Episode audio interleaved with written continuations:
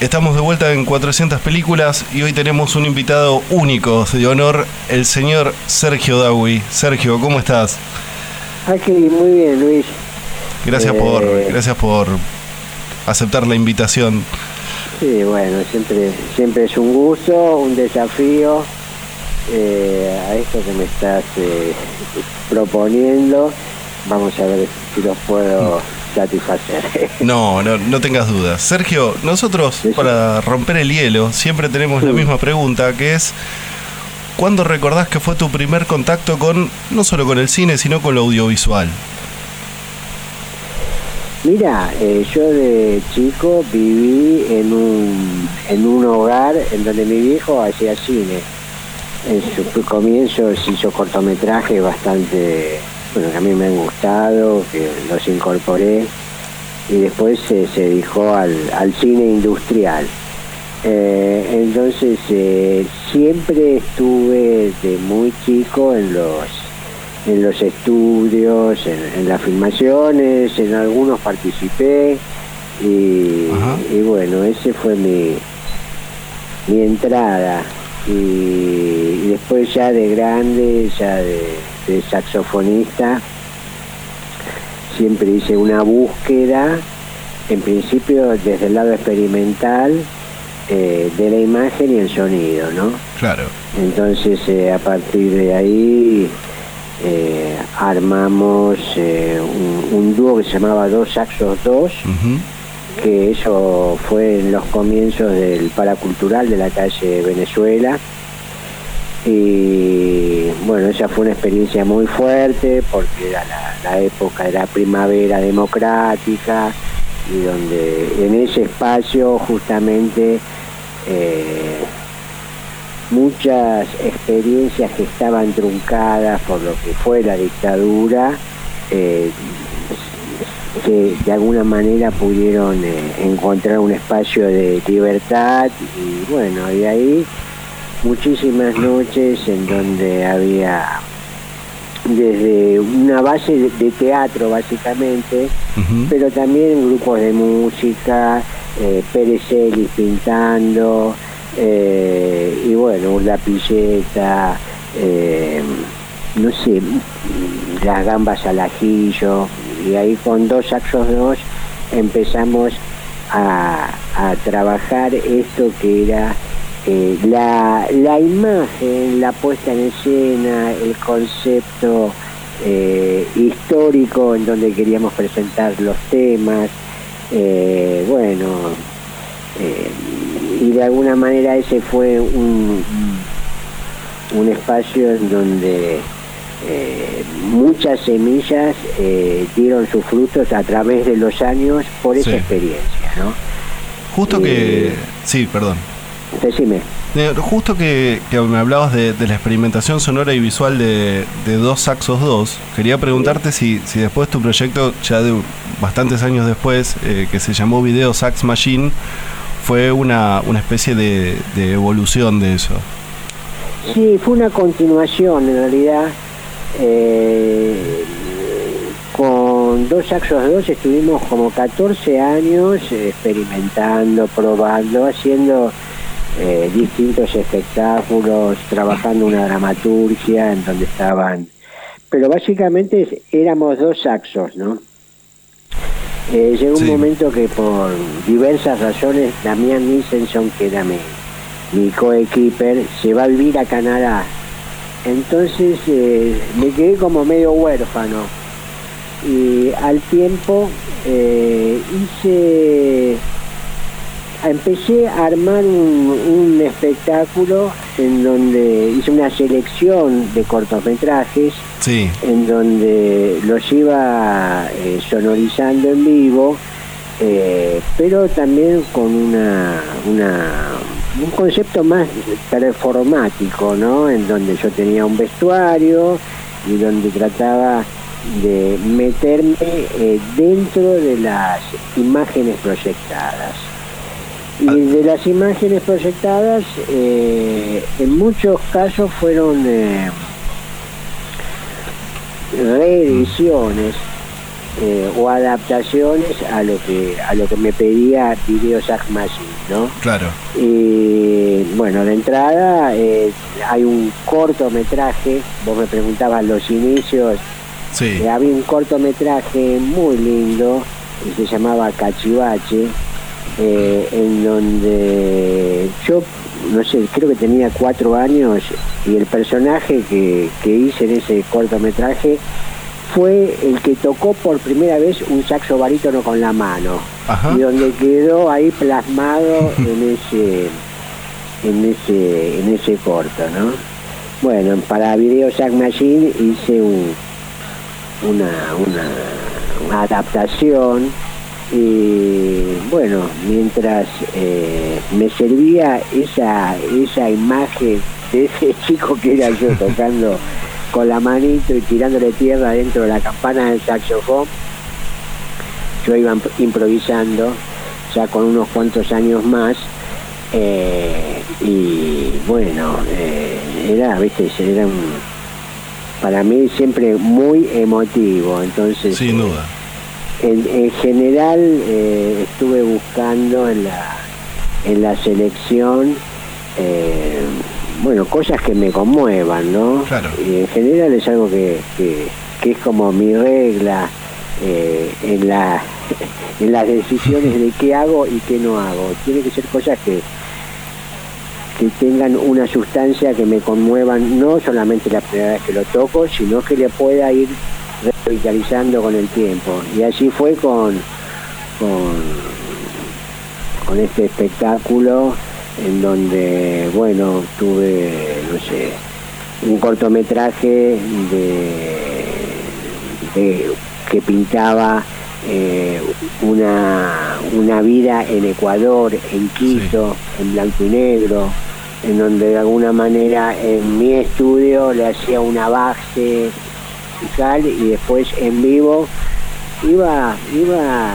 mirando y metiéndome en esas en esas ciudades eh, en blanco y negro. Eh, yo también con un, con un vestuario blanco que me mimetizaba con la proyección. Eh, y también era bueno lo que sucedía era que las bases que yo armaba en el estudio eran completadas Por voz en vivo. melodías y a veces improvisaciones ¿no? Quería con- Y consultarte. Sí. te hablo ¿eh? No, no, no, sí, sí, termina. No, no, te estoy diciendo, bueno, estaba este, esta,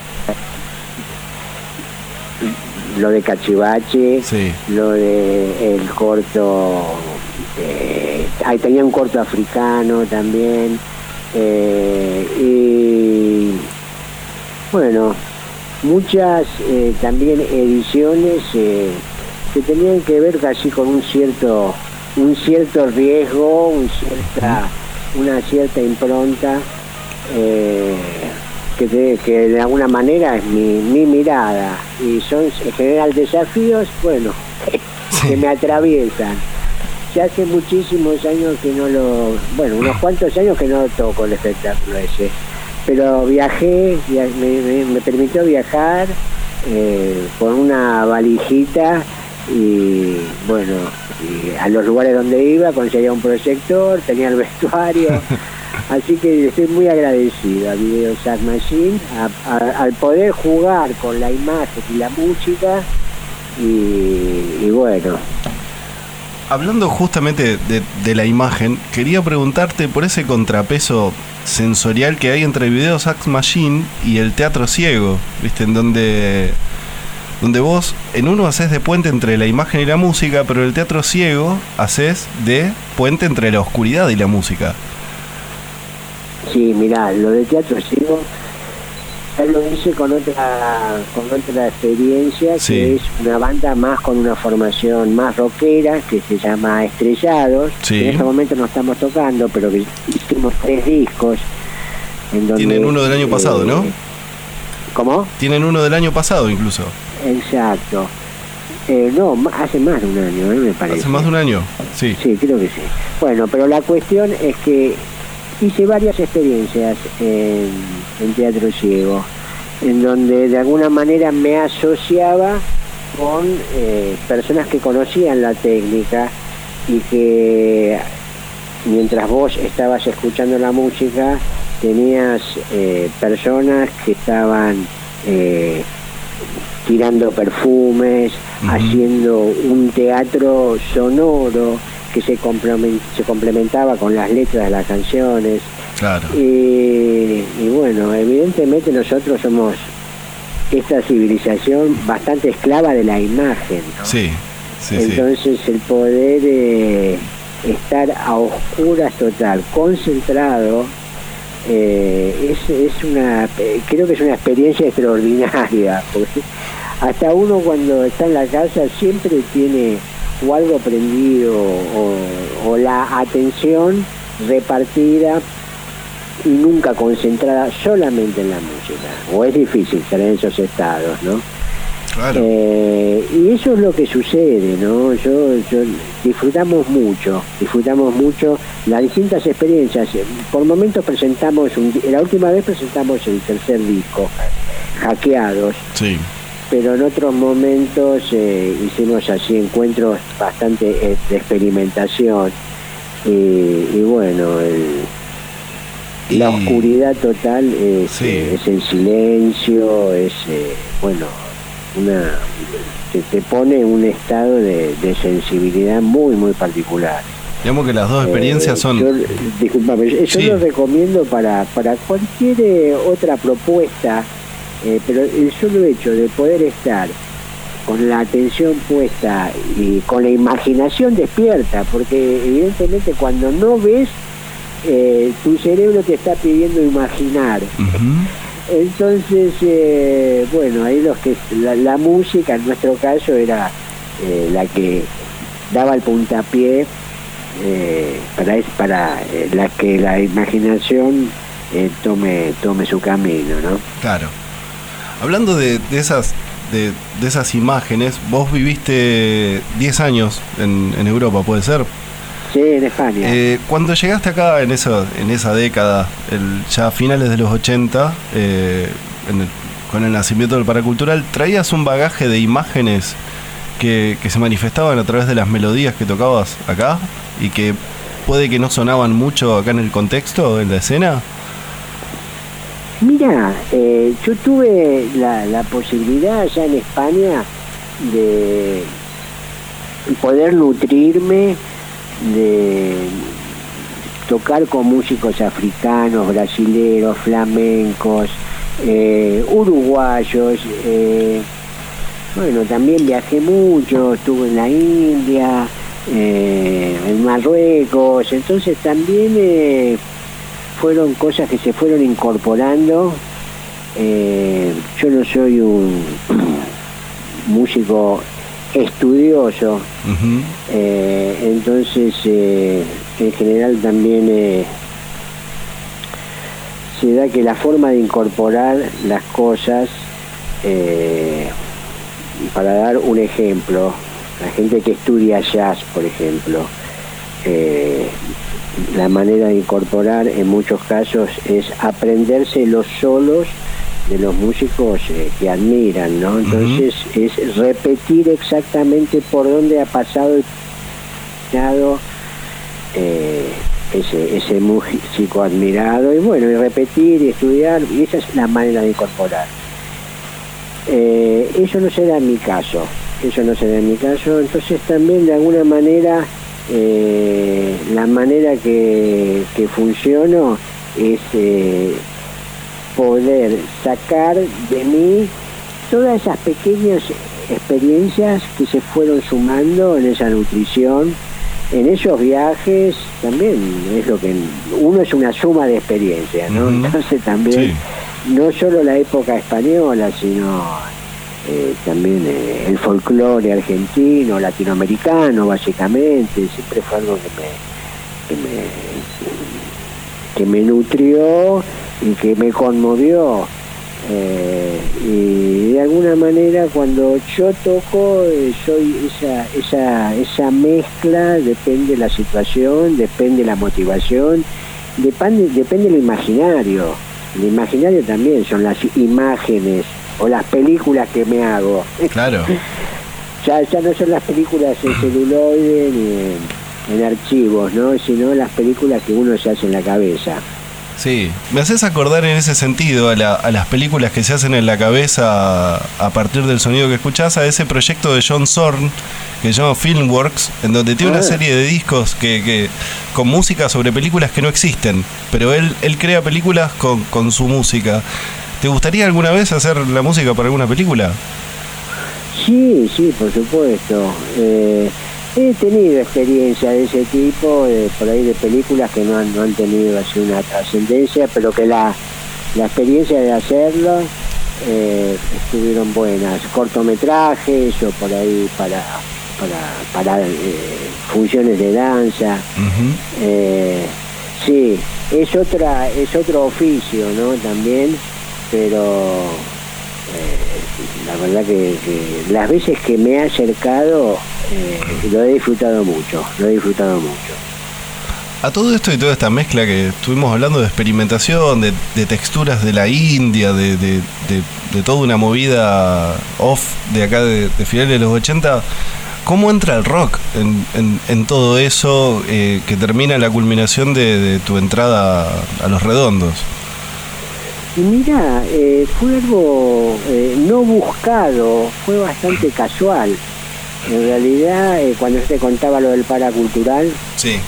que, bueno, tocábamos todas las noches con Damián y una de esas noches vino Poli Sky a, a ver el, el espacio para hacer unos shows con los redondos.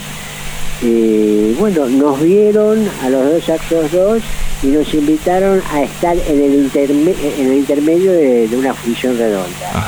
Y así fue como los conocí. Y bueno, eh, el destino hizo de que, bueno, al poco tiempo Willy se, fue a los abuelos de la nada y bueno, y me llamaron. O sea, era algo que, digamos, yo también venía a estar 10 años en España, tampoco, ni, conocía mucho de qué era los redondos, ¿no? Es algo eh, así, pero no, no, era un seguidor. Y bueno, parece como que de alguna manera eh, Paul y Sky vibraron de que podía funcionar en ese, en ese equipo. Y así fue porque estuve casi 14 años. Claro. Así que estuvo. Cuando los conociste todavía eran, eran un proyecto con, con intervenciones de poesía. De muy poco. Muy poco ya en esos años. En un momento Sims estuvo participando, hicimos varios eventos donde él, recitaba, pero un poco el público empezó a... A cambiar. Sí, a, querer escuchar las canciones. Claro.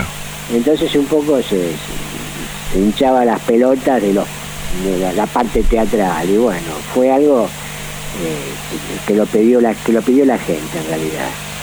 Claro, sí, de hecho tu laburo, tu laburo, por lo que se escucha dentro de los rondos, fue mutando mucho, digamos, fue complejizándose en muchos sentidos, en donde ya todo empieza a sonar distinto lo que haces. El, del rock and roll, de, de, cuando entraste hasta el Momo Sampler, eh, ya cambia mucho. Bueno, ¿no?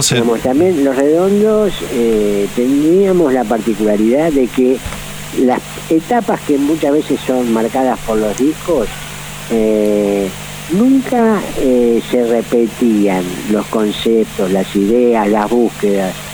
Entonces un poco yo me subí ya también a, a, una, a, un concepto de trabajo ya armado, ¿no? Armado me fundí en eso, pero había, había una claridad eh, de, esa búsqueda y bueno, me fui, tuve ahí la oportunidad de, de la misma manera que yo te decía, eh, que mi manera de incorporar la música eh, no era de una, de una forma ortodoxa. Claro. me permitía al ser aceptado de esa forma, me permitía hacer los fraseos que, sentía en ese momento y que buscaba. Y, por lo que me decís. acoplar a lo demás. Sí, por lo que me decís, la, la búsqueda era bastante abierta al, cambio y a, las cosas y permitirme la indiscreción. Entonces, ¿hablaban de películas en algún momento entre ustedes? ¿Comiendo un asado? ¿O, alguien vino y te dijo de eh. cine? Te dijo, che, miren esto. No me importa que no importa que digas el nombre de la película, pero me, me intriga. No, no, sí, por momentos sí, por momentos sí. Eh, eh, Hitchcock era así uno de los uno de los que andaban por ahí, eh, pero en general eh, sí, estaba más la música. Estaba más la música. bueno, siempre el cine fue algo que ha nutrido a todo el mundo, ¿no? Claro, la imagen, como decías vos. Exacto. La imagen y también la imaginación plasmada en esa, en esa grabación, en esa filmación, ¿no? Claro. Y, vos desde el escenario, mirando hacia abajo como si fuese una pantalla, eh, eh, ¿te cambia en algo que sean 15 o que sean miles? Eh, bueno. Además de la presión. todo, todo, todo, todo escenario es diferente, ¿no? Como cada día es diferente, pero en realidad uno está entrenado a a poder estar en estado de plenitud. Entonces la concentración eh, es algo que, es muy importante dominar, porque yo te hablaba de emotividad. La emotividad también te puede traicionar, porque por ahí te y te olvidaste lo que estaba tocando. Entonces, eh, en ese sentido, había que, y hay que cuidar, ¿no? El hecho de poder estar eh, eh, en ese equilibrio, de poder dar riendas eh, suelta a tu emoción, pero no, no, no olvidarte lo que estás tocando. Claro. Porque se te pianta un lagrimón.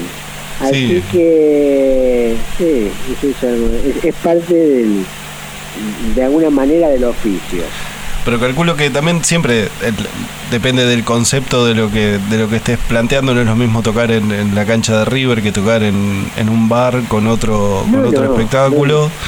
Y pero lo que decías vos de la concentración yo siempre en las grabaciones que vi de los shows de los redondos te vi con un despliegue físico bastante grande o sea bailando mucho o sea compartiendo esa energía. Sí sí bueno eso también es la sumatoria en donde está mis pasos por dos actos dos, por videos digamos, como que era algo que ya lo tenía, eh, me salía naturalmente, me, salía naturalmente. Y a veces decía, bueno, estoy al borde de que esté fuera del género. Pero bueno, en ese sentido agradezco a, a los redondos la libertad que siempre me dieron. ¿no? Eh, porque por ahí en otras circunstancias te puedes mirar de cierta forma y ya te inhibís. Y en, mi caso fue así, como me dieron esa, ese permiso. Sergio, para terminar, quería consultarte eh, proyectos para el futuro, eh, fechas, ¿ya se puede tocar? ¿O si tienen algo programado? Mira, en principio ahora estoy bastante metido en la, en la historia de eh, poder presentar el material que fuimos grabando en eh, los shows que hicimos con la Kermés, en los shows que hicimos con Semidawi, y estoy tratando justamente de poder, eh, al, estar viviendo esta época en donde se toca menos, estoy destinando el tiempo a, bueno, hacer la suerte de documentales. Ajá. Bueno, ahora estoy con el asunto de la Kermés y, bueno, entonces estamos eh, retomando los, estoy viendo y estamos viendo los, eh, los shows que hicimos y bueno, sacando lo, mejor de eso para poder presentarlo así vía streaming. Y bueno, y lo mismo con Semidawi y seguramente con, seguramente con Dos Actos 2, es algo que me gusta, me di cuenta que el editar, el estar también imaginando eso, es algo que me siento, que me siento cómodo, me gusta y bueno, estoy aprovechando eso para el presente está pasando por ahí. Bueno. Así que Vamos a estar eh, atentos y, espero que, que, estén acá cerca dentro de poco. lo, más pronto posible. Esperemos. Sí. Muchas gracias, Sergio. Gracias por estar acá en las 400 películas. Bueno, Luis, un gusto. Un gusto. Eh, y bueno, ya continuaremos esta charla en otro momento. Así es. Un abrazo. 400 películas radio con la conducción de Luis Meinberg.